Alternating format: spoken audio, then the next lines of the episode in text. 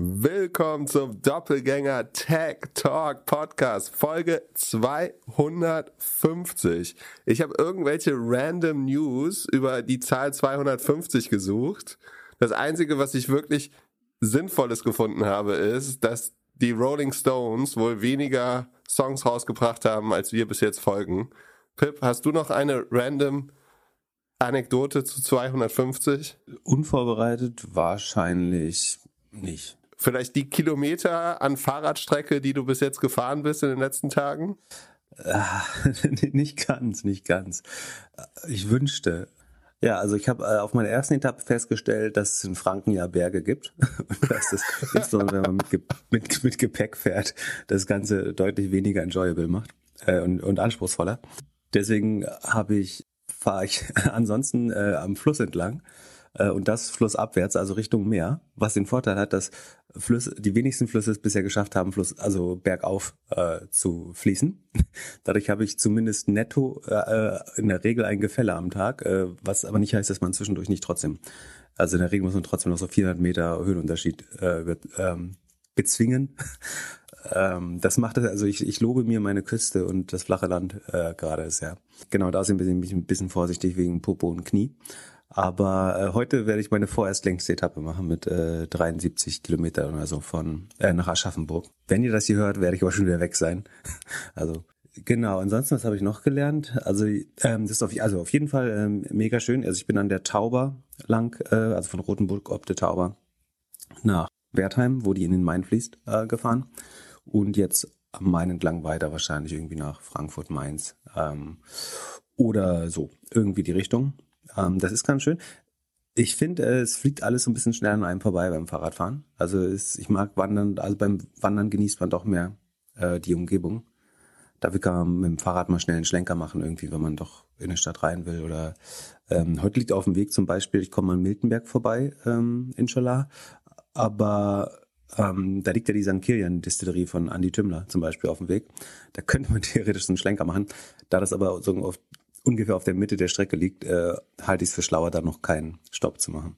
Ich versuche Stopps, wenn dann überhaupt im letzten Drittel äh, zu machen, weil es sonst für die Motivation, glaube ich, schwer ist, da wieder aufzusteigen, wenn man weiß, man hat noch mehr als die Hälfte. Ja, ansonsten, äh, das Wetter ist mir wohlgesonnen. Ähm, sind sau wenig Leute auf, also bis auf gestern, wo Herrentag, wie heißt das, äh, Christi Himmelfahrt war, da war ein bisschen mehr los. Ansonsten äh, ist man sehr unter sich, was ja das Ziel war. Das Gesäß hält noch einigermaßen durch. Also ich kann mit schmerzhaft und mit wund umgehen, mit offen irgendwann nicht mehr. Mal sehen, äh, wie weit ich komme. Hast du mittlerweile gecheckt, für was die Creme gut ist? Ähm, ich äh, nutze dann komplementär mit Bepanthen gerade. ähm, äh, also das Problem ist so, äh, wie heißt es, there's no glory in prevention. Das heißt, ich weiß natürlich alle nicht, wie es ohne Creme wäre. Also ich bilde mir jetzt ein, es hat irgendeinen positiven Effekt. ähm, im, im, Im schlimmsten Fall, wahrscheinlich, was, was die macht, die du mir geschickt hast, die weicht wahrscheinlich die Haut auf, damit sie besonders angreifbar ist. Äh, hinterher, oder ich weiß nicht, oder man rutscht mehr und da, ich weiß es nicht. Aber sie scheint nicht zu schaden, äh, hoffe ich zumindest. äh, Genau, ist äh, sehr schön. Schon viele st schöne Städte äh, entdeckt. Tauberbischofsheim war ich gestern, ähm, Wertheim heute, davor Rotenburg, wie gesagt. Schöne, sehr schöne Mittelalter. Ich glaube, die mittelalterlichste Stadt, wo die ganzen Kreuzfahrttouristen und so auch hingekarrt werden, ähm, führt natürlich dazu, dass sie komplett von Amis und Asiaten bevölkert ist. Du machst auf jeden Fall einen frischeren Eindruck, als ich erwartet hätte. Also äh, man, man sieht dir die schmerzenden Oberschenkel noch nicht an. Die Oberschenkel, meine Beine sind das, was am wenigsten äh, bisher, also zuerst, ich hätte vermutet, dass zuerst mein Knie aufgibt, das hält aber auch sehr gut durch. Ähm, Im Moment ist wirklich äh, das Gesäß äh, das, was der, der das the weakest link äh, in diesem äh, komisch, komischen Körper ist. Gestern habe ich mich sogar geärgert, dass ich, also ich nehme mir vorher sozusagen ja mein Ziel vor äh, und buche in der Regel auch schon ein Hotel in dem Ort. Ähm, und gestern hätte ich gut noch äh, 20 Kilometer machen können, glaube ich. Ich bin viel zu früh quasi runtergestiegen. Genau, deswegen fahre ich heute mal ein bisschen weiter. Hoffe, dass es mich nicht äh, übernommen hat. Aber und ach so, äh, das mit mit dem Gepäck nervt natürlich dann. Äh, das macht das äh, am Bergfahren natürlich äh, nochmal deutlich unangenehmer, wenn man äh, irgendwie noch 20 Kilo Gepäck hinten drauf hat. Ansonsten bin ich mit meinem Setup aber sehr, sehr zufrieden. Also äh, ja. funktioniert erstaunlich gut alles. Letzte Frage zum Setup. Hast du auch so eine richtige Fahrradunterhose? Also die so schön gefüttert ist mit so, mit so einem Kissen auf dem Popo? Selbstverständlich. Wenn nicht, wäre ich tot. Also, also wenn nicht, müsste ich abbrechen gerade, wenn ich nicht schon hoch. Ich habe äh, noch eine alte Fahrradkluft, also ich bin früher mal vier Rennrad gefahren. Ähm, also ich habe noch eine alte Kluft, da passt sich zumindest in die Hose noch äh, rein. Das Oberteil hätte sehr nach äh, Maika-Würstchen ausgesehen oder Michelin Mann. Genau, also ich habe noch eine, eine alte Radler-Unterhose äh, sozusagen, oder wie heißt es, eine Radler was heißt denn der andere Teil vom Jersey? Ja, Hose halt. Ähm, aber so mit Trägern schon. Ähm, und ich habe mir noch eine, nein, eine andere ähnliche Hose mit Polstern gekauft, die ich jetzt gerade äh, trage. Das macht es auf jeden Fall erträglich, aber es kann nicht, nicht den gesamten Schaden abwenden, äh, scheint mir. Ja, während du. Aber sehen, irgendwann kriegt man ja Hornhaut. Während du was äh, für deine Gesundheit getan hast äh, oder deine Hornhaut, habe ich äh, fleißig gelernt und OMR-Podcast gehört. Da habt ihr mit Westermeier, Flo und du und ChatGPT die Top 10 Unternehmerinnen in Deutschland gekürt und eure Listen so gegeneinander verglichen. Äh, fand ich eine gute Folge. Hab da nicht so ganz verstanden, wie das, äh, wie die LinkedIn-Strategie dahinter funktioniert. Aber die einzige Person, die, die, die mir nicht so wirklich bekannt war, war Else Kröner. Magst du mir und uns ein bisschen als Teaser erklären, wer Else Kröner ist? Also Else Kröner ist die, ja, man muss schon sagen, Gründerin von der Fresenius AG und äh, die dann, also es gibt heutzutage Fresenius und Fresenius Medical Care, sind zusammen so 30 Milliarden wert, äh, glaube ich. Und äh, die Frau Kröner war ein Adoptivkind, oder damals hätte man Ziehkind gesagt, einer Frankfurter Familie, die die, ich glaube, Hirsch-Apotheke in Frankfurt hatte. Also eine kleine Apothekerfamilie. Und die haben es dieser Else Kröner, die als Kindermädchen zu ihnen, das war damals relativ gängig, sozusagen, wenn du ähm, elternlos warst, ähm, dann bist du halt Kindermädchen woanders geworden und Ziehkind. Die Eltern haben es aber, sagen wir, ihr ermöglicht dann sogar zu einer, weil sie selber keine Kinder kriegen konnten, unter anderem, sie, ähm, ich glaube sogar ihren Studium zu ermöglichen. Und Else Kröner hat dann irgendwann diese Apotheke von den äh, Zieheltern übernommen und daraus über einige Zeit den heutigen Medizintechnikkonzern Fresenius aufgebaut. Und das alles eigentlich zu ihren Lebzeiten, war da lange selbst Geschäftsführerin, später im Aufsichtsrat. Also von einer Apotheke zum heute, ich glaube, Marktführer oder Nummer, also bei vielen ähm, Segmenten schlagen sie so ein bisschen mit Braun Melsung äh, als Konkurrent. Was Fresenius, also bekannt sind sie, und da sind sie, glaube ich, Marktführer, sind Dialysemaschinen. Also wenn du dann zum Beispiel durch Diabetes äh, Blutwäsche bedürftig wirst, dann bauen sie die Geräte, die dein Blut quasi extrakorporal ähm, sagen, reinigen. Das ist ein allein ein Milliardenmarkt und dann gerade durch die äh, vielen Diabetesfälle in Lateinamerika und äh, in den USA natürlich auch ein, leider ein Wachstumsmarkt. Außerdem bauen sie so Injektionspumpen, äh, Injektomaten. Das sind Sachen, die gleichmäßig irgendwelche Lösungen in deine Blutbahn abgeben. Also wenn du zum Beispiel auf der Intensivstation liegst und jemand will dir genau 10 Milligramm Dopamin pro Stunde. Ich weiß jetzt nicht, ob das was ist, was einen umbringen würde, aber nur als Beispiel irgendwie, du willst genau 10 Milligramm Dopamin pro Stunde verabreicht bekommen dann hast du halt so eine Automatikspritze, die das sehr genau abgeben kann. Äh, sowas bauen sowohl Braun als auch Fresenius ähm, Ernährungslösungen ähm, für äh, parenterale Ernährung. Also ähm, wenn dein aus irgendeinem Grund du nicht schlucken kannst oder ähm, künstliche Ernährung brauchst, dann bauen sie so Aminosäurelösungen oder äh, andere Nährstoffe, die die künstlich den Körper. Äh, das ist auch ein erstaunlich großer Markt logischerweise, weil natürlich viele Leute äh, in der Geriatrie gibt oder so, die dauerhaft auf sowas angewiesen sind. Ähm, das sind nur ein paar Beispiele, äh, wo Fresenius führend ist. Und das war aus meiner Sicht die beeindruckendste Frau, die man finden konnte, die also zusammen mit Özlem Türici von BioNTech, äh, die in den Top Ten, glaube ich, irgendwie einen Platz verdient hat. Die, die anderen Teilnehmer haben auch noch andere vorgeschlagen. Ähm, es wurde natürlich auch kritisiert, dass da zu wenig Frauen drin vorkämen.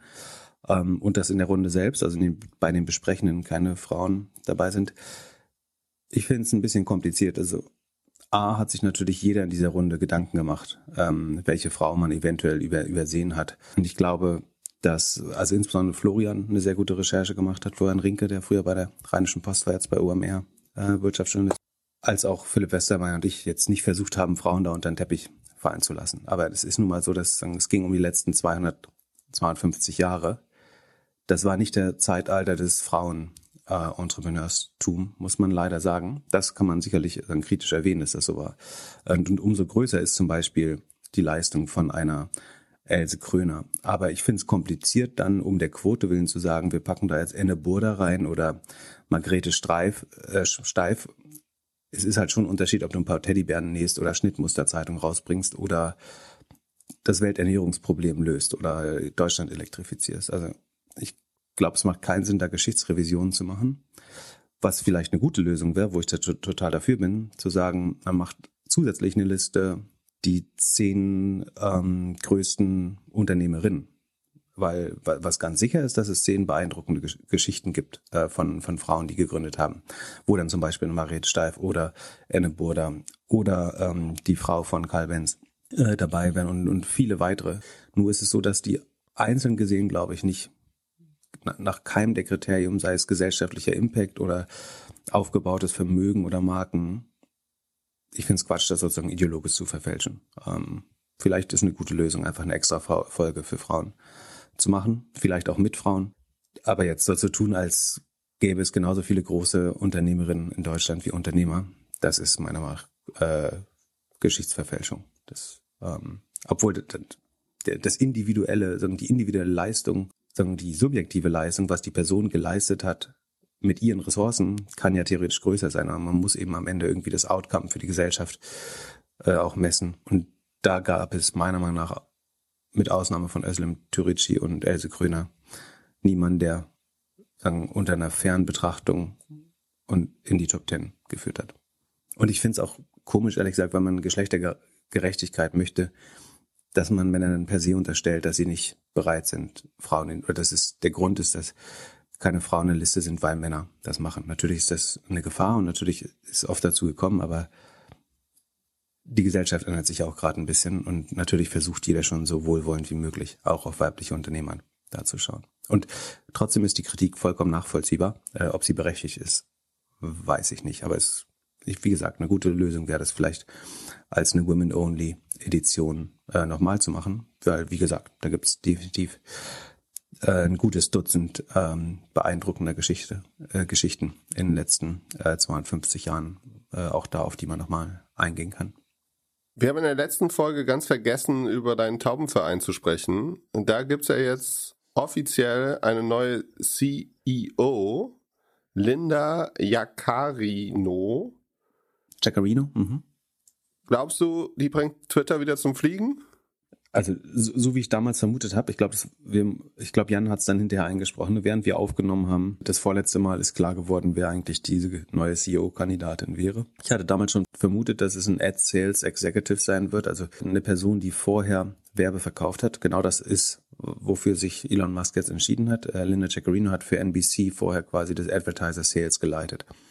Das ist einerseits genau das, was Twitter braucht, also Werbeumsätze wieder hochfahren. Andererseits ist der Grund, warum die Werbesätze ein, Werbeumsätze eingebrochen sind bei Twitter ja nicht, dass das äh, Sales-Team besonders schlecht war, sondern dass die Plattform toxisch und nicht brand-safe ist und deswegen sich viele Advertiser zurückgezogen haben, um die jüngste Entwicklung auch nicht zu unterstützen oder vielleicht aktiv zu sabotieren, das weiß ich nicht. Von daher bin ich mir nicht so sicher, ob die Frau jetzt alleine das irgendwie deutlich ändern kann.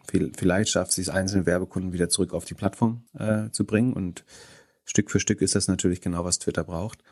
Wenn Elon Musk das aber dann sozusagen, was sie aufbaut, hinten im Arsch wieder einreißt, dann bringt es nichts. Er ist diese Woche on record gegangen mit der Aussage, er lässt sich nicht vorschreiben, was er, also sinngemäß, ich habe es wörtlich jetzt nicht parat, das ähm, Zitat, aber sozusagen, er lässt sich nicht vorschreiben, was er twittert. Ähm, er twittert, was immer er glaubt, für richtig zu halten. Und wenn das Geld kostet äh, für das Unternehmen, dann sei das eben so. Ähm, das sieht er, was China angeht, komischerweise nicht so. Da hätte er sich immer noch sehr bedeckt mit Kritik, ähm, wenn es um Autoverkäufe geht. Aber ansonsten ist ihm die Meinungsfreiheit halt so wichtig. Ich will jetzt nicht drauf eingehen, aber er hat diese Woche wieder, also, also er bedient viele Verschwörungsmythen, indem er sie überhaupt kommentiert und fügt denen dazu unnötige Aufmerksamkeit zu. Ähm, ich finde sein Verhalten weiterhin komisch auf der Plattform. Ansonsten, aber es gab die Tesla Hauptversammlung in der letzten Woche, glaube ich. Da hat er gesagt, dass Tesla jetzt eventuell doch Gebrauch von Werbung machen würde, ähm, nachdem das ja die einzige werbefreie Firma lange Zeit war. Surprise, ähm, ein Unternehmen lässt sich langfristig nicht ohne Werbung ähm, führen. Nur Airbnb. Genau, das ist das andere Bullshit-Narrativ, äh, glaube ich. Ähm, ich. ich. Ich verstehe, dass es halt so, so eine schöne Aussage ist, dass man die glauben will, dass es Unternehmen gibt, deren Produkte so gut sind, dass sie ohne Werbung funktionieren. Aber ich glaube, in jedem Fall, also es ist ein schönes Narrativ, eine gute Storytelling. Aber jedes Unternehmen, was auf Werbung komplett verzichtet, verzichtet letztlich auf Umsatz und äh, Distribution oder Demand Generation, würde man bei Farfetch sagen. Und das ist Sven Schmidt würde sagen, das ist ideologisch äh, und damit werden sagen, Entscheidungsräume ausgeschlossen. Und ich glaube, insbesondere der Grenzertrag der ersten Million, die du in Werbung steckst, zum Beispiel in PR oder so, ist extrem groß. Also generell auf Werbung zu verzichten und jede Schwarz-Weiß-Entscheidung ist immer ineffizient, weil sie ideologisch ist, wenn man so will. Von, von daher ist es schon Quatsch. Und man sieht ja auch bei Airbnb, dass es eben genau nicht der Fall ist. Was richtig ist, dass die vor dem IPO mal maximale Werbeausgaben hatten, ähm, vielleicht auch um das IPO vorzubereiten. Und danach ist man auf ein normales Level zurückgefallen. Aber seit dem Tag, sagen, wo man verkündet hat, dass man keine nie wieder Google-Werbung brauchen würde, hat Airbnb, konsequent mehr Geld bei Google und anderen Plattformen ausgegeben.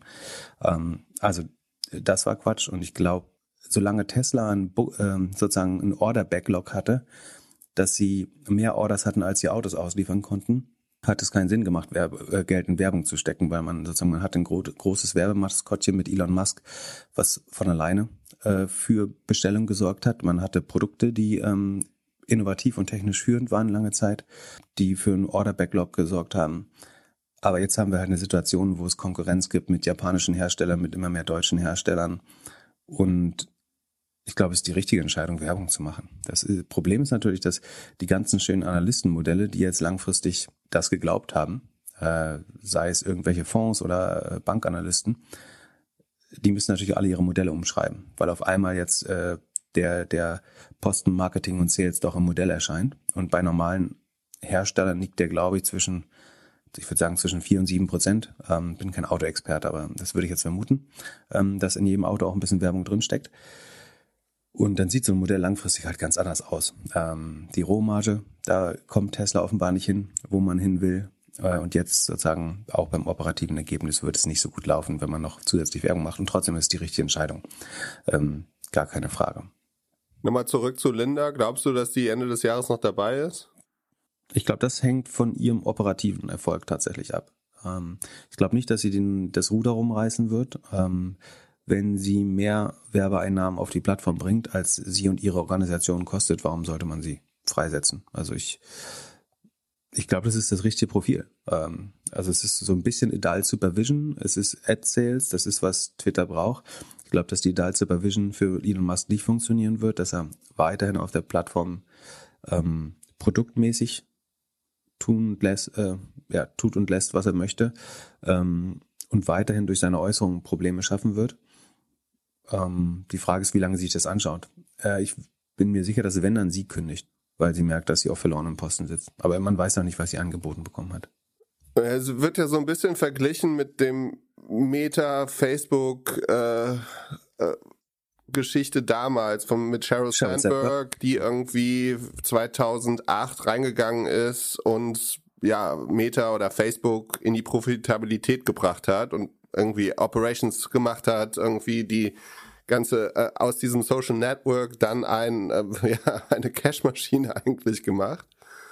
Ähm, aber so richtig vergleichbar ist es, glaube ich, nicht, weil also Mark Zuckerberg war damals 24, als sie reingegangen ist und der andere große Unterschied ist, sie war ja tatsächlich so ja, Digital Native mit irgendwie ihrer Erfahrung bei Google. Ähm, da, da sehe ich so ein bisschen den Unterschied. Auf der anderen Seite hat sie wahrscheinlich das volle Adressbuch mit, mit allen Advertisern und kann bei jedem anrufen und äh, macht dann ähm, macht dann die großen Deals, die wahrscheinlich kurzfristig helfen werden. Ja, das ist nochmal ein guter Punkt, den du aufbringst, weil eigentlich, also was nur Marissa Mayer oder Sheryl Sandberg gebaut haben, ist ja ein Self-Service Advertiser Frontend, ne? also wo ich selber Kreditkarte durchswipen kann und Werbung buchen.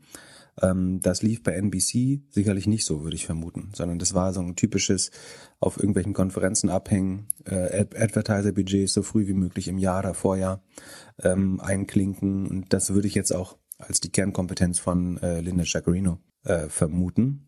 Ähm, was Twitter eigentlich braucht, ist ein Self-Service Frontend für Advertiser, wo sowohl kleine als auch große Budgets verwaltet werden können, eigenständig.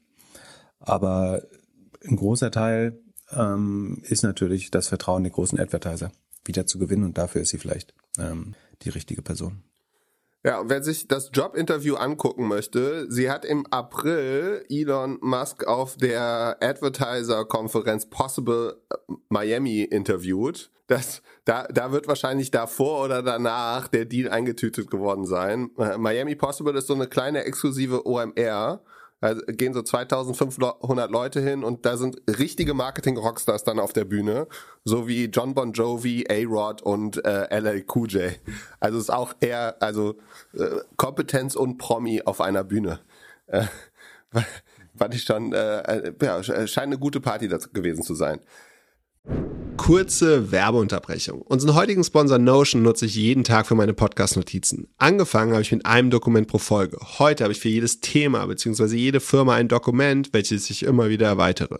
Somit habe ich über die Jahre eine Datenbank mit allen Doppelgänger-Themen aufgebaut. Und jetzt mit der Notion KI kann ich mich noch besser vorbereiten, weil ich die Notion AI einfach Fragen zu meiner persönlichen Doppelgänger-Datenbank stellen kann. Notion ist ein Ort, an dem jedes Team schreiben, planen, organisieren und die Freude am Spielen wiederentdecken kann.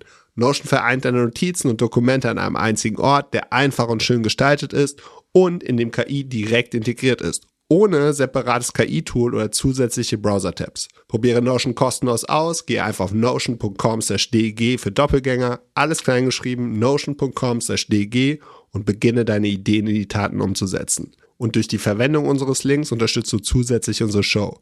notion.com/dg. Viel Spaß mit der weiteren Folge. Werbung Ende.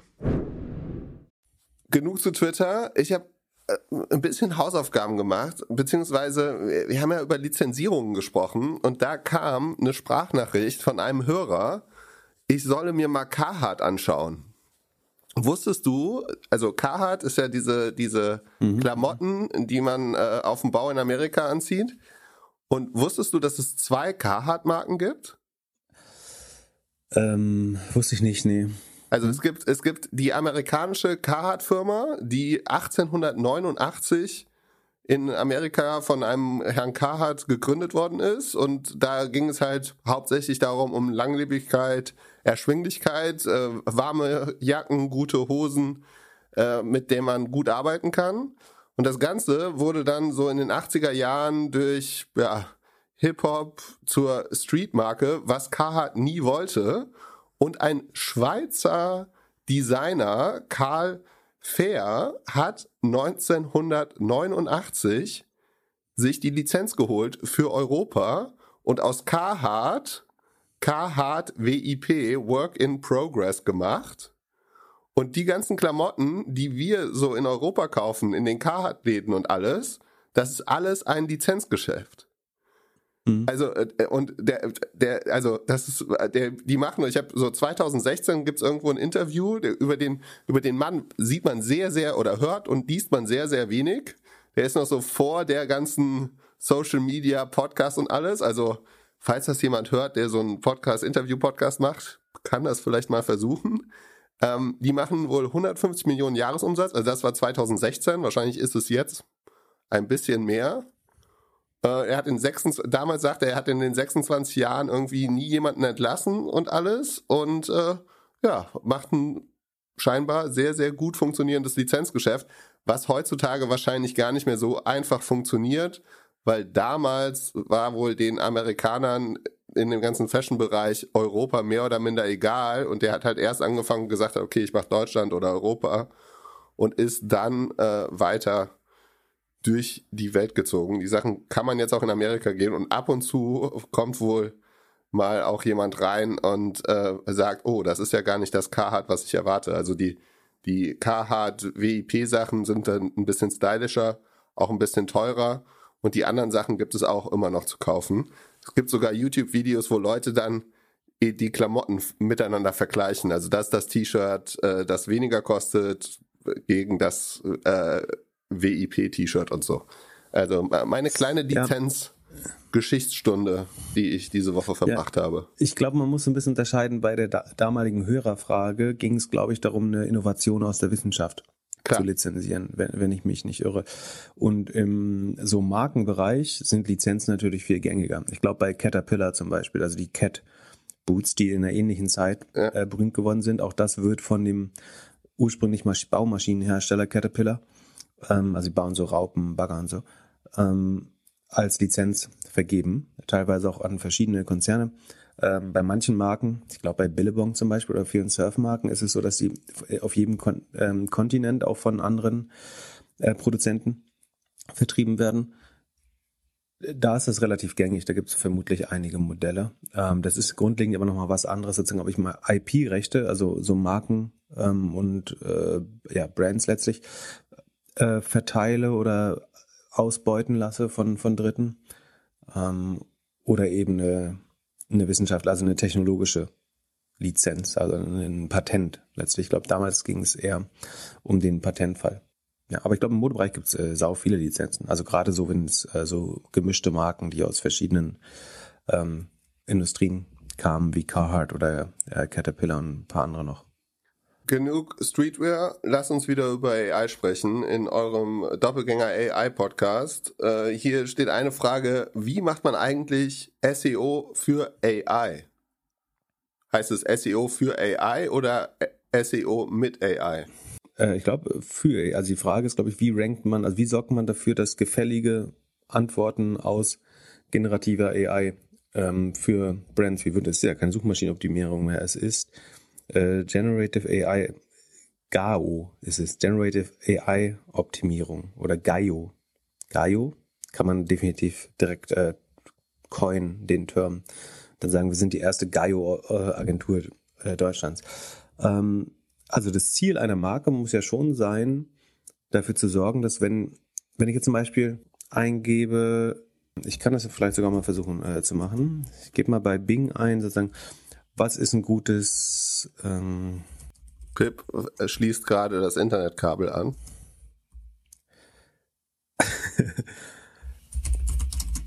also ich frage äh, ChatGPT jetzt, was ein, sagen, für, für meine Bedürfnisse ein gutes Fahrrad wäre. Ich will irgendwie so bis zu 80 Kilometer am Tag fahren mit 20 Kilo Gepäck auf befestigten, überwiegend befestigten Wegen.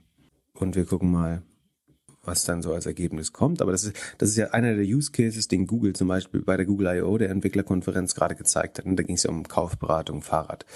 Und wenn ich jetzt irgendwie äh, ein Canyon Bulls oder äh, Conway oder was äh, da noch für Hersteller gibt, ähm, Specialized und so weiter, bin, dann will ich natürlich, dass jetzt mein äh, Bike hier ganz oben äh, erscheint weil sonst würde ich in Zukunft eventuell Marktanteil verlieren, wenn die AI immer wieder glaubt, das aktuelle Rad aus dem Aldi ähm, ist die beste Lösung. Dann habe ich als Markenhersteller, oh, ich darf vier probieren, so, GPT-4. Mal gucken, was es sagt. There are many excellent gravel bikes on the market that would suit your needs. However, for a week-long 80 kilometer daily trip with 20, a week-long daily trip, na gut, whatever, uh, 20 kilograms of luggage, you want a bike that is not only capable and sturdy, but also comfortable for long days in the saddle. The bike should have ample mounting options for carrying your gear and be durable enough to withstand the rigors of extended off-road travel. There are a few models to consider. So, und er schlägt jetzt vor, er oder sie, ähm, S, das Track Checkpoint, Cannondale Topstone, Salsa Warbird, äh, Specialized Diverge, also versucht auf jeden Fall verschiedene Hersteller zu erwähnen ähm, erklärt die Vorzüge der verschiedenen Modelle. Surly Struggler, habe ich noch nie gehört. Äh, Salsa kann ich, also Cannondale Track und Specialized kenne ich. Kona ist ein bekannter Hersteller, aber auch zwei Hersteller, die ich zumindest nicht kenne. Ähm, es macht jetzt äh, sechs, hat sechs verschiedene Vorschläge gegeben. Und genau in so einem Beispiel möchte man natürlich sicherstellen, dass du als Firma da so sagen, Canyon ist zum Beispiel nicht erschienen. Äh, vielleicht auch, weil der Use Case zu, ähm, zu daily, oder wie soll man sagen, zu casual erschienen ähm, für den Preispunkt. Und wie kann man das machen? Dazu muss man halt verstehen, woher diese AI eigentlich, also man, man muss davon ausgehen, dass je öfter du in reputablen Quellen erwähnt wirst, desto höher wahrscheinlich die Wahrscheinlichkeit. Ne? Und je genauer der Use Case deiner Produkte auch beschrieben wird. Das heißt, sagen wir, du, du verbreitest dein Produkt sogar in ganz über PR in ganz viele Quellen im Netz, aber es wird nirgendwo erklärt, was die Vorteile des Fahrrads sind. Also, dass es besonders geländegängig ist, dass es einen äh, fest verbauten Gepäckträger für Gepäck hat und so weiter. Ähm, dann ist die Gefahr zum Beispiel, dass du hier nicht erscheinst. Hast du es aber geschafft, gute Testberichte zu bekommen, wo genau das drinsteht, also erhöht sich die Wahrscheinlichkeit von, von Generative AI hier considered zu werden, in Betracht gezogen zu werden. Und dazu muss man, das war auch eine Folie in meinem Vortrag, ähm, die ich glaube ich nicht geskippt habe. Da geht es darum, wie eigentlich die Modelle trainiert worden sind in der Vergangenheit. Und das ist erstaunlich, äh, erstaunlicherweise gar nicht so geheim. Wobei man sagen muss, dass GPT-4 noch zusätzliche Quellen haben könnte, die man bisher nicht kennt. Aber ich gehe mal auf die von GPT-3.5 ein und auch das, äh, darauf wurden auch viele Open Source Modelle und die Modelle vor GPT-3.5 trainiert. Und zwar besteht das die Trainingsdaten aus vier Corpora, Corpora, Corpora, Corp, Corpori, Corpussen, ich glaube Corpora. Ähm, und zwar ist der eine, ähm, der relativ bekannt ist, auch der sogenannte Common Crawl. Common Crawl ist letztlich eine, ein Abbild des Web, ein Webindex könnte man sagen, so wie der Google-Index. Da hat jemand einfach mal versucht, das gesamte Internet zu crawlen mit einem Crawler-Robot. Ähm, und dadurch ist ein Webkorpus entstanden, inklusive Bilder und Links. Und man muss sich das vorstellen wie den Google-Index, aber auch inklusive ähm, historischer Version, also die, die Wayback Machine, das Internetarchiv, so ein bisschen mit drin. Ich sehe nicht nur die, die Webseiten, sondern habe vielleicht auch einen Vektor, wie eine Website sich über die Zeit verändert hat, ähm, wenn Daten hinzugekommen sind. Ähm, aber in jedem Fall hat dieser Common Crawl oder der Webkorpus einen Stichtag, wo er zu Ende ist, nach, wo er Daten nicht mehr ähm, sozusagen berücksichtigt. Das ist in den neuesten Versionen von BART äh, und GPT-4 wird es ja anders sein. Ähm, das sind, also das, der, schätz mal, wie groß das ist? Keine Ahnung. Okay, es sind 3,2 Milliarden Webseiten äh, und das wiederum entspricht ungefähr 410 Milliarden Tokens. Ähm, dann gibt's ähm, zwei Books, sogenannte Corpo, Corporate Book One and Books Two. Das ist einfach, muss man sich vorstellen, wie eine große Bibliothek. Äh, also zwei verschiedene Bibliotheken, in denen äh, die Bücher der Welt, überwiegend englischsprachig, glaube ich, sind. Ähm, es sind 200.000 Bücher ungefähr. Also nicht alle, aber viele. Ähm, vor dem Hintergrund vielleicht auch verständlich, wie wertvoll es war, dass Google zu einem gewissen Zeitpunkt ähm, mal alle Bibliotheken der Welt gescannt hat. das ist natürlich unheimlich exklusive Daten, wobei jetzt eben dieses Books 1 und Books 2, was Meinung nach entweder frei verfügbar als Open Source oder zumindest schon mal geleakt ist. Ähm, also alle diese Modelle sind geleakt und frei verfügbar äh, inzwischen. Also frei verfügbar und geleakt ist noch was anderes. Ähm, aber man kann, wenn man will, Open Source darauf trainieren. Ähm, ich weiß jetzt nicht, ob es legal ist oder ob es nur durch Zufall an die Oberfläche gekommen ist. Also wir haben 3,2 Milliarden Webseiten. Wir haben 200.000 Büchern. Die gehen ungefähr gleich. Also die Webseiten werden sogar ein bisschen abgerankt von der, es gibt einen Amplification-Faktor, also eine Verstärkung oder ähm, Dämpfung der, des Einflusses. Dabei werden die Webseiten leicht gedämpft, die Bücher leicht bevorzugt. Ähm, dann gibt's natürlich die englische Wikipedia. Ähm, das ungefähr nur ein Prozent, das die von den Tokens her ist das nur ein Prozent so groß wie der Common Crawl oder weniger als ein Prozent sogar, ähm, aber wird dann fünffach geboostet.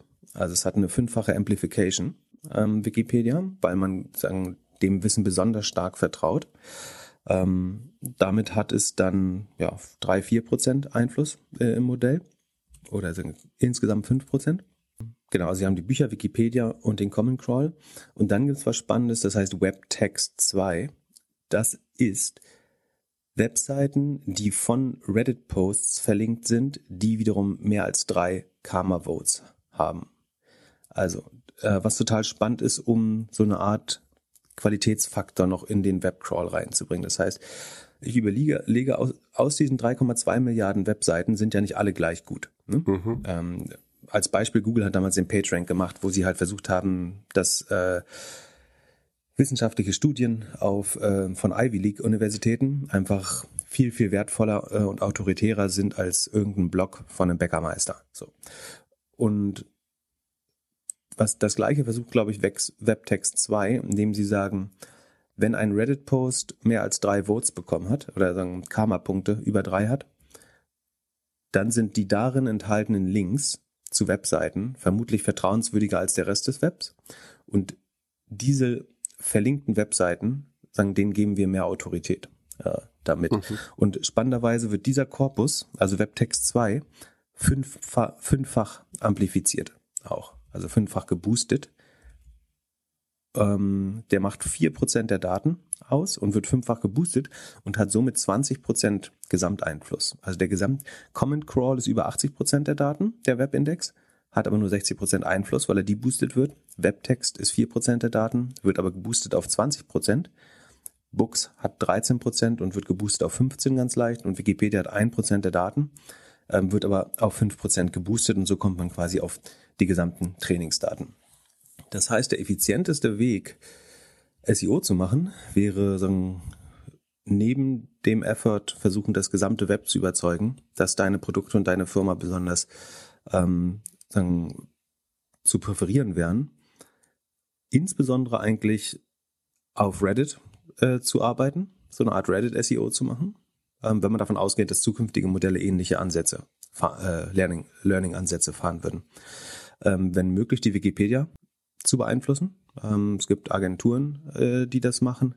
Ähm, es gibt emsige Einzelpersonen, die das können. Äh, man kann es auch einfach durch, durch gute Pressearbeit machen. Aber der effizienteste Weg, weil diese Informationen einfach fünffach geboostet werden und damit eigentlich sechsfach einfließen, wenn man bedenkt, dass sie eigentlich im Common Crawl ja auch schon drin sind, ähm, wäre der effizienteste Weg entweder Quellen, die von Reddit verlinkt sind, zu beeinflussen, indem man da zum Beispiel Links kauft oder Advertorials einspeist ähm, oder die Wikipedia umzuschreiben in deinem Sinne, weil das sind die zwei Datenpunkte, denen im Moment ähm, die AI wahrscheinlich am höchsten vertraut. Es ist aber auch davon auszugehen, dass man jetzt so PageRank-ähnliche Modelle oder TrustRank war das Yahoo-Konzept ähm, hinzufügt, um noch besser die verschiedene Qualität der Daten äh, zu verstehen. Ich könnte mir vorstellen, weil eigentlich wollen wollen die Firmen ja mit weniger Daten äh, arbeiten und trotzdem bessere Modelle bauen. Und eine Möglichkeit wäre ja zu verstehen, nachdem man jetzt, sagen wir mal, die ersten eine Milliarden Anfragen hatte an ChatGPT, zu verstehen, welche Teile des Webs können wir eigentlich auch vergessen, weil die nicht relevant geworden sind äh, für Nutzeranfragen. Und dann könnte man zu so einer Art PageRank-Algorithmus kommen oder sagen, besondere Quellen sind nochmal deutlich wichtiger. Also wenn zum Beispiel viel Wissensbasiertes gefragt wird, dann ist die Wikipedia offensichtlich noch höher zu gewichten.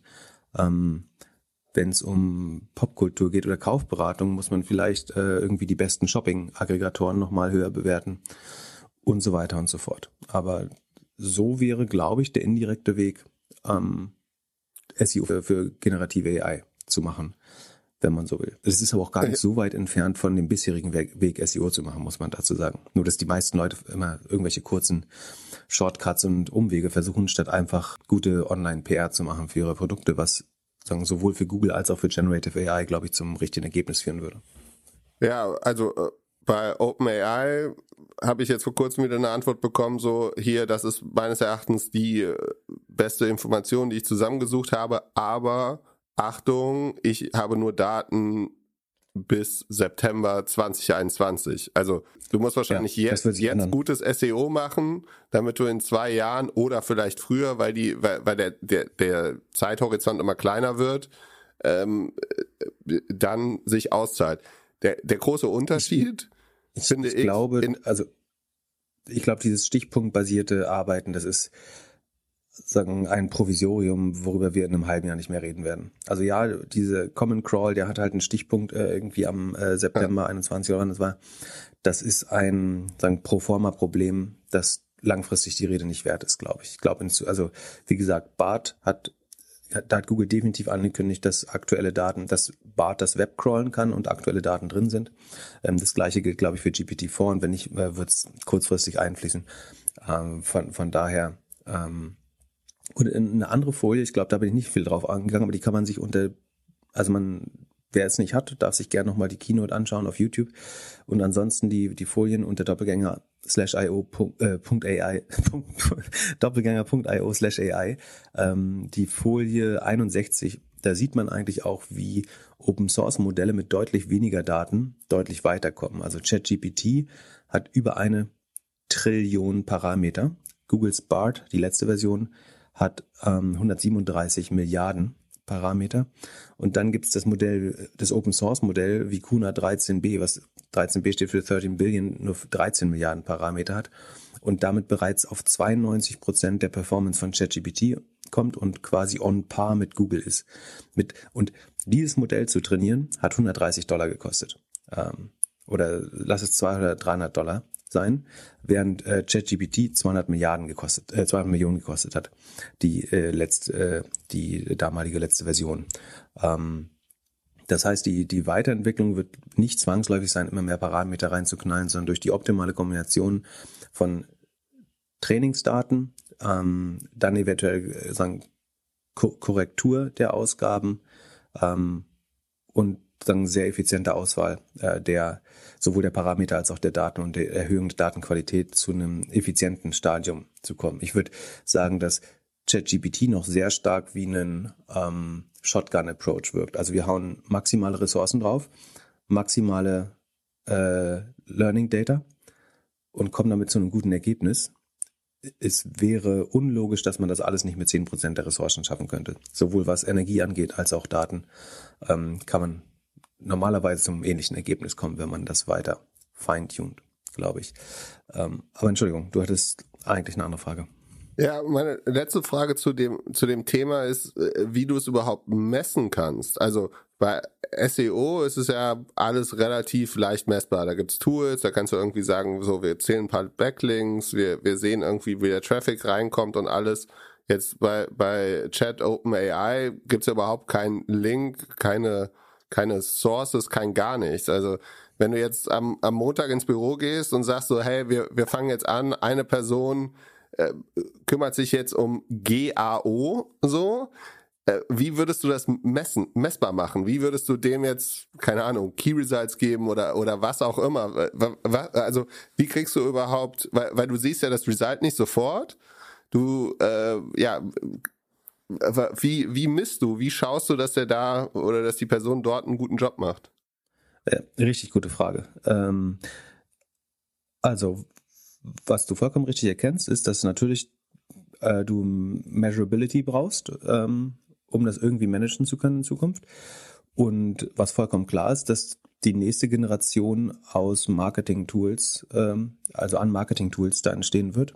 Also das Systrix für AI oder Search Metrics für AI, ähm, das letztlich, ich würde am ehesten eine Share of Voice-Metrik messen wird, also in einem Standardset von einer Million Anfragen, zum Beispiel, was ist das beste Gravelbike, äh, was ist der beste Familienvan, ähm, was sind die schönsten Reiseziele, mit welcher Cruise Line kann ich die schönste Mittelmeertour machen, ähm, welchen Share of Voice gewisse Marken da haben ähm, und ob sich das verändert, weil es wird Updates geben, ne, mit jedem Update der verschiedenen AIs. Du würdest das natürlich für verschiedene Suchmaschinen, also es ist nicht so, es wird höchstwahrscheinlich nicht so zentralisiert sein, der Markt oder monopolisiert wie bei Google. Das heißt, es macht total viel Sinn, einen äh, Share of Voice Index zu bauen für BART, für ChatGPT, vielleicht für Open Source Modelle, die ähm, weiter verbreitet werden. Ja, und theoretisch kannst du heute anfangen, so ein Tool zu bauen. Und ich bin mir sicher, dass die, die C-Level-Etagen der Firmen ausreichend aufgeschreckt sind, um sofort zu bezahlen, um zu verstehen, wie ihre Brand eigentlich Share of Voice mäßig in AI-Ergebnissen repräsentiert ist. Das ist ein super Geschäftsmodell. Kannst du heute ein 5 Millionen ARA-Business äh, starten. Ich glaube, in, in, zwei Jahren würdest du 5 Millionen ARA haben, wenn du das heute baust. Äh, idealerweise baust du ein, irgendeine Art von Toolbar, die Nutzerabfragen automatisch ähm, mitliest. Ansonsten musst du selber eine Infrastruktur bauen, die es eben schafft, einmal im Monat oder täglich idealerweise ähm, eine Million Keywords oder Standardfragen in die ähm, Dinge reinzuhauen. Was krass ist, wenn du überlegst, was für Kosten das verursacht. Wenn du davon ausgehst, dass die 10 Cent ungefähr stimmen, äh, dann produzierst du mit einer Million Anfrage äh, bei jedem Player ungefähr 100.000 an Kosten am Tag, also ähm, drei Millionen im Monat durch die Automatisierung der Abfragen. Also effizienter wäre es, Nutzerabfragen einfach irgendwo rauszuscrapen oder über eine Toolbar abzufangen, äh, was natürlich Datenschutzprobleme mit sich bringt. Aber ja, wird es solche Tools geben? Ich wäre verwundert, wenn nicht, weil natürlich möchte ich verstehen, ähm, ob meine Brand relativ gesehen über- oder unterrepräsentiert ist, ähm, so wie das bei SEO auch schon der Fall war. Das andererseits hat möchten die Modelle natürlich auch konvergieren zur, zum, also Google hat ja lange Zeit versucht, auch so ein bisschen die Allgemeinmeinung ähm, in die Suchergebnisse zurückzuholen. Beispiel, wenn ich nach Schuhladen suche, will ich eben nicht nur Zalando, Mirapodo, Ladenzeile sehen, sondern der Durchschnittsmensch hat zumindest bis vor Jahren noch erwartet, dass da eben Deichmann, Reno, Götz erscheint. Und selbst wenn die eventuell schlechte SEO-Arbeit machen, müssen die, weil, weil sie das Relevant Set des Konsumenten oder der Konsumentin widerspiegeln, müssen die trotzdem ranken. Und ähm, für mich war es jetzt zum Beispiel komisch, in dieser Liste der besten Gravel Bikes zwei Marken rauszufinden, die ich nicht kenne. Ich weiß nicht, ob die mehr im amerikanischen Markt sind oder ob das so sehr neue Marken sind oder warum auch immer ähm, ChatGPT die jetzt spannend findet. Ähm, ich hätte jetzt erwartet, irgendwie ein Bergamont oder so noch ja, dazu finden oder irgendeine Marke, die äh, eben im Relevant Set ist, die ich eventuell auch selber gegoogelt hätte. Um AI abzuschließen, äh, ich habe äh, natürlich ein bisschen Elon äh, auf YouTube recherchiert. Da gibt es ein Interview, in dem er wohl diese Woche gesagt hat, dass ohne ihn würde es OpenAI gar nicht geben. Er hätte damals 50 Millionen reingesteckt, er hat den Namen gegeben, Open Source und Non-Profit und alles und er hätte auch irgendwie die Key Employees äh, eingestellt. Äh, Sam Altman auf der anderen Seite war die Woche vor Kongress und hat geschrien, ich möchte Regulierungen. Ist das, äh, ist das normal im Playbook der großen Tech-Giganten, dass man, sobald man irgendwie äh, Nummer eins ist, äh, sagt, hey, bitte lass alles regulieren? Hm, definitiv nein. Normalerweise fängt man damit an, wenn man es als unerlässlich sieht, dass man sowieso ähm, reguliert wird oder sich deren entsprechenden Scrutiny ausgesetzt sieht. Also wenn Leute tiefer und tiefer da reinschauen, einzelne Senatoren eventuell beginnen, dein Geschäftsmodell anzufeinden, dann sagt man sicherheitshalber, wir würden gerne an einer Regulierung mitwirken, damit eine Regulierung nicht gegen uns gemacht wird. Ähm, dass man das von Anfang an macht, ist äh, relativ weitsichtig, würde ich sagen, aber beschreibt, glaube ich, auch, dass der, die Verantwortung, derer sich die Handelnden hier alle bewusst zu sein scheint. Es gibt ja keinen einzigen AI-Exec, der nicht sagt, wir bauen hier was super Gefährliches. So, sie wollen es alle weiterbauen, weil sie glauben, irgendjemand baut sonst eh im Zweifel China. Ähm, sie glauben, es ist wichtig sagen, zum Fortschritt der, der Menschheit ähm, und zum, zur Wahrung der ähm, Wettbewerbsfähigkeit einzelner Nationen. Aber gleichzeitig sind wir bewusst, dass es absolut die Box der Pandora ist. Äh, die Zahnpasta geht nicht zurück in die Tube, aber sie haben eigentlich ein Monster gebaut, dass sie schon wissen, dass kontrolliert werden muss. Ähm, und sie möchten auch nicht mal die Verantwortung dafür haben, das zu kontrollieren. Es ist so ein bisschen, als hättest du gerade ähm, ein Atomkraftwerk gebaut und gemerkt, hu, äh, der, der, der Müll, äh, der braucht ja ein paar zehntausend Jahre, bis der kaputt geht. Ähm, äh, können wir mal hier mit dem Staat über Entsorgung reden. Ich weiß nicht, ob es eine gute Analogie ist, aber ähm, auf jeden Fall ist, glaube ich, vollkommen klar, dass ein Großteil der wissenschaftlichen Basis als auch den Großteil der sagen, führenden Tech-Konzerne, die sich damit beschäftigen, alle sagen, das muss reguliert werden. Wir haben hier eine Potential Weapon of Mass Destruction. Ähm, die gesellschaftlichen Auswirkungen müssen ähm, mitigiert werden. Man kann definitiv sehr böse Dinge damit bauen. Und von daher sagen, sollte man das sehr ernst nehmen. Ähm, ich glaube nicht, dass jetzt irgendwie ein Moratorium, also einfach die Forschung aussetzen hilft, dann wird es irgendwo anders weitergemacht. Ähm, ich glaube nicht, dass man stoppen kann. Du, du kriegst es nie wieder zurück in die äh, Zahntube, wie gesagt, oder Zahnpastatube. Ähm, wir müssen ja, ist glaube ich zu befürworten, dass man früh den, den, äh, den Diskurs mit Politik sucht, weil es, es wird dafür lokale Regulierungen brauchen und es wird vor allen Dingen auch globale äh, Regulierung brauchen, so wie wir es für Atomwaffen ähm, zum Beispiel haben. Ja, ich, ich, ich check das irgendwie nicht so. Ich verstehe auch nicht, wieso dieser Sam Altman wohl keine Anteile an der Firma hat. Ja, er hat gesagt, er hat Zero Equity an OpenAI. Das könnte verschiedenes heißen. Also entweder, dass in dem Zusammenhang über die Non-Profit geredet wurde. Wenn er an der For-Profit-Version auch kein Equity hat, dann würde ich vermuten, dass er irgendeine Art von ESOPs hat oder Warrants, ähm, die für den Fall, dass man ich glaube nicht, dass jemand mit Microsoft zusammenarbeitet und erwartet, dass er keinen Pfennig daraus bekommt, ehrlich gesagt. Also ich würde davon ausgehen, dass es irgendeine Art von Performance-Klausel gibt, die ihm, wenn nicht Anteile an der Firma, ähm, viel Geld versprechen. Ähm, ich glaube schon, dass er finanziell relativ unabhängig ist. Ähm, dass er das rein aus Überzeugung baut, bin ich mir nicht sicher, aber ich würde es auch nicht ausschließen, ehrlich gesagt. Ähm, weil es ist schon eine riesige Verantwortung und eventuell sagen wir mal, du bist Sam Altman und du siehst, dass jetzt entweder Elon Musk äh, das weiter betreibt oder du, vielleicht willst du es dann lieber machen. Ähm, aber ich, ich weiß tatsächlich nicht, was seine, also mir fällt schwer zu verstehen, was seine persönliche Motivation ist, außer dass er es, glaube ich, unheimlich spannend finde technologisch. Und es ist ja so ein, definitiv die Transzendenz der, der Menschheit, äh, also das über sich hinauswachsen der Menschheit. Ähm, und das mit, mit zu beeinflussen, ist vielleicht auch spannend für jemand, der ansonsten schon fast alles erreicht hat. Ja, vielleicht hat ja irgendjemand von unseren Hörerinnen da irgendein Cap-Table oder irgendwas, wie das irgendwie aufgeteilt ist. Aber ich finde es schon bemerkenswert und irgendwie skurril, dass er da so, ja, sich da so positioniert. Und dann äh, äh letztes Thema zu Sam. Er, deine Idee, also äh, hier, wie man über über die Krypto-Blockchain äh, herausfinden kann, ob es wirklich von einer von einem Mensch geschickt worden ist oder nicht. Hier sein sein WorldCoin Crypto Project, äh, dafür sucht er auch gerade Geld. Da äh, wird wohl eine 100 Millionen Funding Runde irgendwie oder Investment aufgenommen bald. Würdest du da investieren? 100 Millionen heißt, das Ding ist schon eine Milliarde wert wahrscheinlich. Hm. Also ich hätte das nicht mit Blockchain gebaut, zwangsläufig. Äh, äh, beziehungsweise müsste ich mir nochmal genauer anschauen, worin genau der Vorteil läge, das in der Blockchain zu machen. Aber dass sozusagen eine Identitätslösung braucht, davon bin ich höchst überzeugt. Ähm, damals, als ich das gesagt habe, kannte ich das Projekt noch nicht. Es muss logischerweise damals schon existiert haben, aber es war mir nicht bekannt. Das hat dann, glaube ich, ein Hörer oder Hörerin ein paar Wochen später geschickt.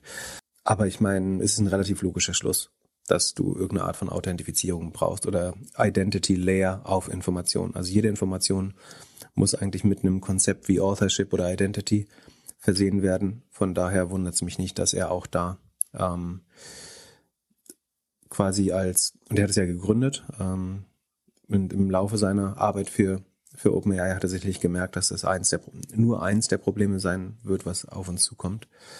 Ähm, würde ich da investieren? Mmh, vermutlich ja. Ich glaube, ich glaube schon. Also ich, ich glaube ja, also ich würde, ich würde nicht sagen, in alles investieren, was gerade Identity löst, aber ähm, ich glaube, er hat guten Zugang zur Distribution in Klammern Microsoft, äh, um das Produkt erfolgreich zu machen. Und nichts ist einfacher, als jedem Corporate Seat von, von Microsoft Office klarzumachen, dass man aus Sicherheitsgründen jetzt so einen Fingerprint-Scanner braucht, äh, um sich zu authentifizieren. Ähm, das ließ sich super verkaufen. Ähm, das kann man mehr oder weniger auch in jedem Laptop unterbringen. Also den Iris-Scan eventuell über eine bessere Webcam. Fingerprint-Scan äh, Scannen gibt's ja auf einem irgendwie, auf den meisten Laptops auch so schon. Ähm, ich glaube, es ist ein total spannender Markt für Microsoft oder für, für Hardware-Hersteller insgesamt. Ob wir die Blockchain dafür brauchen, I don't know. Ähm, am Ende brauchst du ja auch da wieder, ähm, also es bringt halt neue Probleme mit sich, dass du die, den, du musst ja den Hashwert deiner, deiner Iris oder deines Fingerprints irgendwo speichern. Hm, du brauchst schon wieder so eine Art, brauchst du, ein du brauchst nicht wirklich ein Orakel. Du kannst sagen, boah, was ist, wenn du gehackt wirst? Das ist eine gute Frage wenn jemand deinen Finger, also du hast ja nur begrenzt viele Fingerprints. Was ist, wenn jemand sozusagen schafft, einen, einen nachzubauen, äh, synthetisch? Und den kannst du ja theoretisch, dann kannst du dieses Passwort in Anführungsstrichen nie wieder benutzen. Und irgendwann sind die Finger alle. Ähm, I don't know. Alles Probleme, mit denen die sich beschäftigen müssen. Um, aber ich halte es für ein super spannendes Projekt und ich bin 100 Prozent von der ähm, von dem Problem überzeugt, dass sie, dass sie lösen wollen. Äh, mich würde interessieren, ob es andere äh, Lösungen gibt. Also kannst du anders Menschen noch identifizieren. Äh, ich glaube, durch Stimmmuster ähm, wird es immer schwerer werden. Ähm, ja, schwer. Blutprobe vielleicht. Für jede E-Mail musst du so einen Pieks in die Hand machen. Ähm, äh, dann lass Earnings machen. Hast du uns Earnings mitgebracht? Ja, äh, ich habe nur die zwei spannendsten der, der Woche, äh, natürlich nach meinem absolut subjektiven Empfinden, ähm, jetzt ausgewählt. Das eine ist die Sp Schweizer Sportschuhmarke On. Die übrigens, also wenn man so auf so einer Stadtführung unterwegs ist oder so, es trägt wirklich jeder zweite Touri einfach On-Schuhe jetzt. Ähm, und definitiv auch mehr im gehobeneren, gehobeneren Alter, glaube ich. Ähm, schon Wahnsinn, was die, also das lässt einen fast überlegen, was da schon Grenzen des Wachstums sind, wenn einigermaßen jeder besser gebildete Mensch Ü40 diese Schuhe in der Freizeit trägt. Nicht jeder, ist übertrieben, aber es scheint schon so eine, also meiner Meinung nach, die Zahlen sprechen überhaupt nicht für Sättigung, aber sagen, rein in der Beobachtung sehe ich schon eine krasse Durchdringung des Marktes bei On. Ähm, was natürlich auch heißt, die, die guten Margen kommen erst noch. Also dass Leute Viele haben die halt das erste Mal gekauft und werden jetzt zu Wiederkäufern zu niedrigeren Marketingkosten damit. Das heißt, aus Margensicht könnte es noch viel spannender werden. Die Frage ist, wie viel Wachstum gibt es langfristig bei On? Wie auch immer, sie konnten den Umsatz um nochmal 78 Prozent steigern. Im Vorquartal waren es 92. Ähm, 78 ist brutal gut. Also man sieht überhaupt nichts von sowas wie einer E-Commerce ähm, Katerkrise oder so. Ähm, es hilft vielleicht sogar, dass äh, Offline-Läden wieder aufhaben, weil ich glaube, sie noch äh, 30, 40 Prozent äh, auch offline verkaufen, so in spezialisierten Running-Läden oder Intersport und so weiter. Die Rohmarge hat sich einfach brutal verbessert. Das war im letzten Jahr 52 Prozent, das war also ein bisschen ein Tiefpunkt auch. Und die ist inzwischen bei 58 Prozent.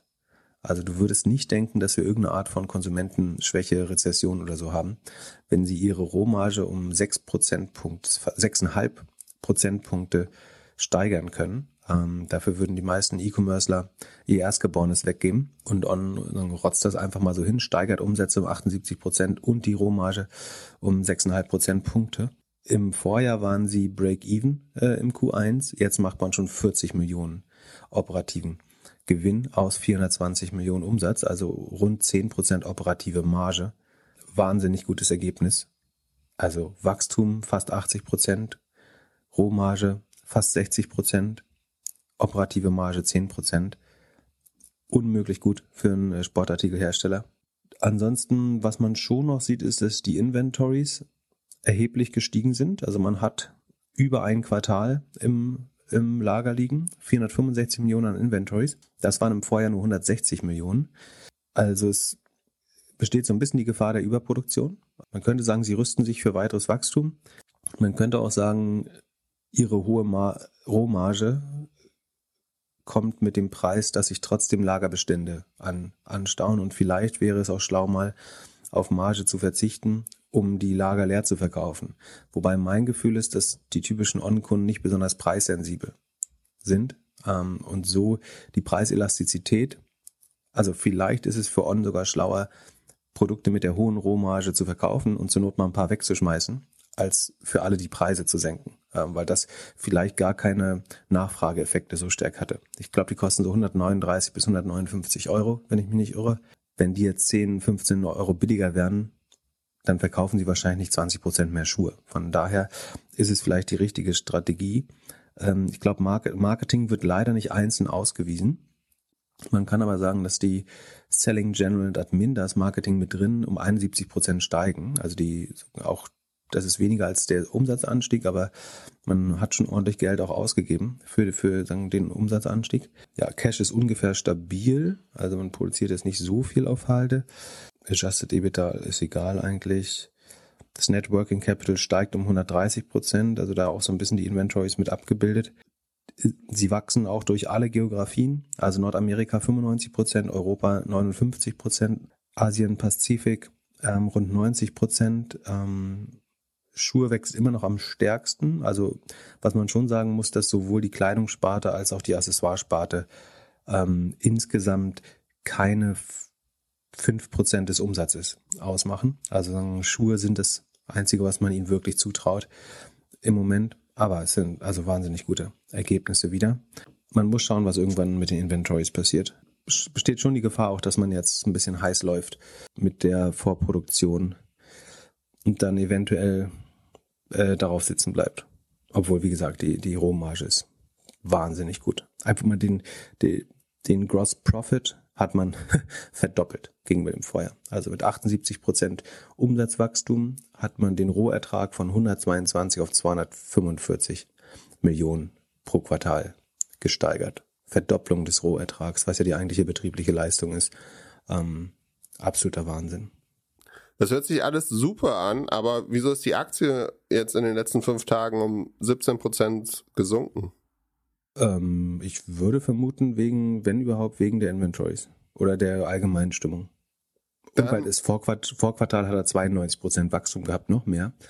Aber ähm, ja, nee, kann ich sonst keinen kein Grund äh, für erkennen. Ich glaube, man müsste bei den Kosten langsam mal ein bisschen auch auf die Bremse treten. Also das ist nicht ähm, die, die Marge verbessert sich schon, aber wie gesagt, ich sehe gewisse Grenzen des Wachstums einfach durch die schon sehr hohe Marktdurchdringung. Natürlich kann sich jeder, der ein Paar hat, noch ein zweites kaufen und eventuell noch ein drittes. Aber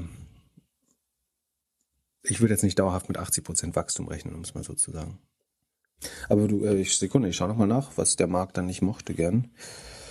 Ja, nee, ich sehe nur das Übliche. Also der Ausblick war nicht positiv genug. Das ist, ja, also die Ergebnisse waren sehr gut, ähm, deutlich über den Analystenschätzungen, aber die Guidance, der Ausblick nach vorne äh, war zu konservativ, zu vorsichtig. Wie gesagt, äh, ich wäre sehr verwundert, wenn sie jetzt in den nächsten Quartalen auch 80 Prozent schaffen, Wachstum. Von daher. Dann SEA, wie sieht's bei denen aus? Genau, SEA Limited ist die große oder eine der großen ähm, Handels Plattformen in Südostasien zusammen mit äh, Alibabas Lazada.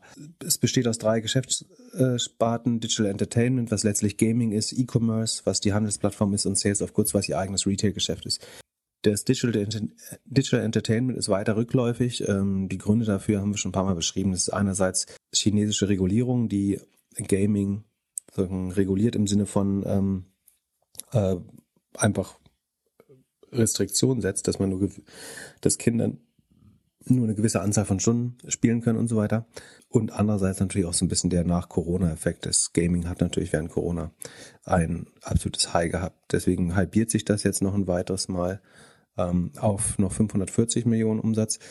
Das E-Commerce-Geschäft wächst aber das dritte Quartal in Folge mit 50 Prozent äh, auf einem sehr hohen Level. Ähm, 2,25 Milliarden sprechen wir hier pro Quartal.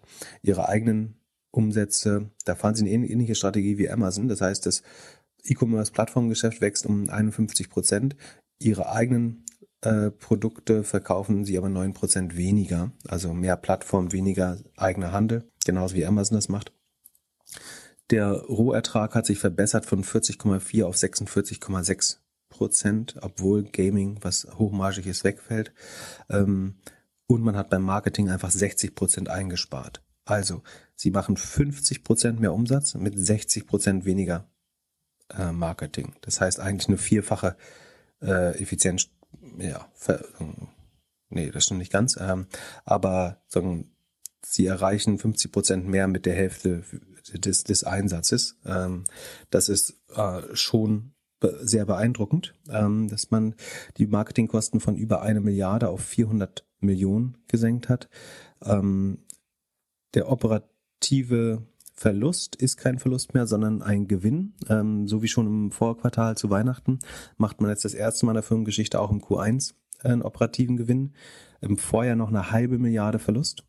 Dieses Jahr eine Achtel Milliarde, 125 Millionen plus ähm, was 4% operative Marge entspricht. Äh, Adjusted EBITDA deutlich besser, aber da gehen wir mal nicht drauf ein. Das ist von minus eine halbe Milliarde auf plus eine halbe Milliarde gewechselt. Ähm, aber also man, man wächst mit 50 Prozent und ist unterm Strich profitabel äh, und Cashflow positiv. Äh, das Inventar sinkt, unter anderem dadurch, dass sie ihr eigenes Geschäft nicht ähm, fortsetzen oder sagen sukzessive abbauen. Äh, wahnsinnig gute Ergebnisse auch von SEE, die theoretisch unter einem auch schwachen E-Commerce-Umfeld leiden. Ähm, aber die Region hat halt so einen, einen großen Tailwind, einfach Wirtschaftswachstum hinter sich, ähm, hatte nicht ganz so stark unter den Corona-Auswirkungen zu leiden. Und die Aktie hält sich auch wieder besser, obwohl sie natürlich ähm, sehr hoch bewertet war in der Vergangenheit. So, und dann haben wir noch sagen, zwei News, wo wir gerade bei Handelsplattformen sind. Ähm, Shein hat sich refinanziert wieder. Und zwar hat man laut Wall Street Journal ähm, auf eine Bewertung von in Anführungsstrichen nur noch, äh, ich glaube 66 Milliarden, Sekunde, wo habe ich äh, man hat zwei Milliarden aufgenommen auf 66 Milliarden, genau. Shein war früher mal schon über 100 Milliarden äh, wert. Äh, ich hatte vor einem Jahr so mal Peak Shein ausgerufen, weil ich nicht glaubte, dass äh, es dauerhaft so erfolgreich sein kann. Nicht, nicht, dass es jetzt vom Markt verschwindet äh, wie Wish, aber dass es jetzt auch nicht unbegrenzt wachsen kann. Ähm, es wächst tatsächlich aber noch relativ ähm, dynamisch, aber zumindest die Bewertung ist jetzt auf 66 Millionen runter.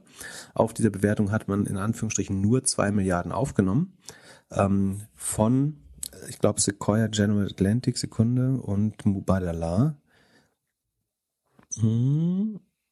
Genau, es ist ähm, Sequoia Capital, General Atlantic und Mubadala, also der Sovereign Wealth Fund der Vereinigten Arabischen Emirate. Das ist sicherlich nicht der beste Signaling Investor. Ich würde auch davon ausgehen, dass die Runde strukturiert ist, um diese Bewertung zumindest pro forma noch zu halten. Ähm, also insbesondere der Fakt, dass man in Anführungsstrichen nur zwei Milliarden aufnimmt.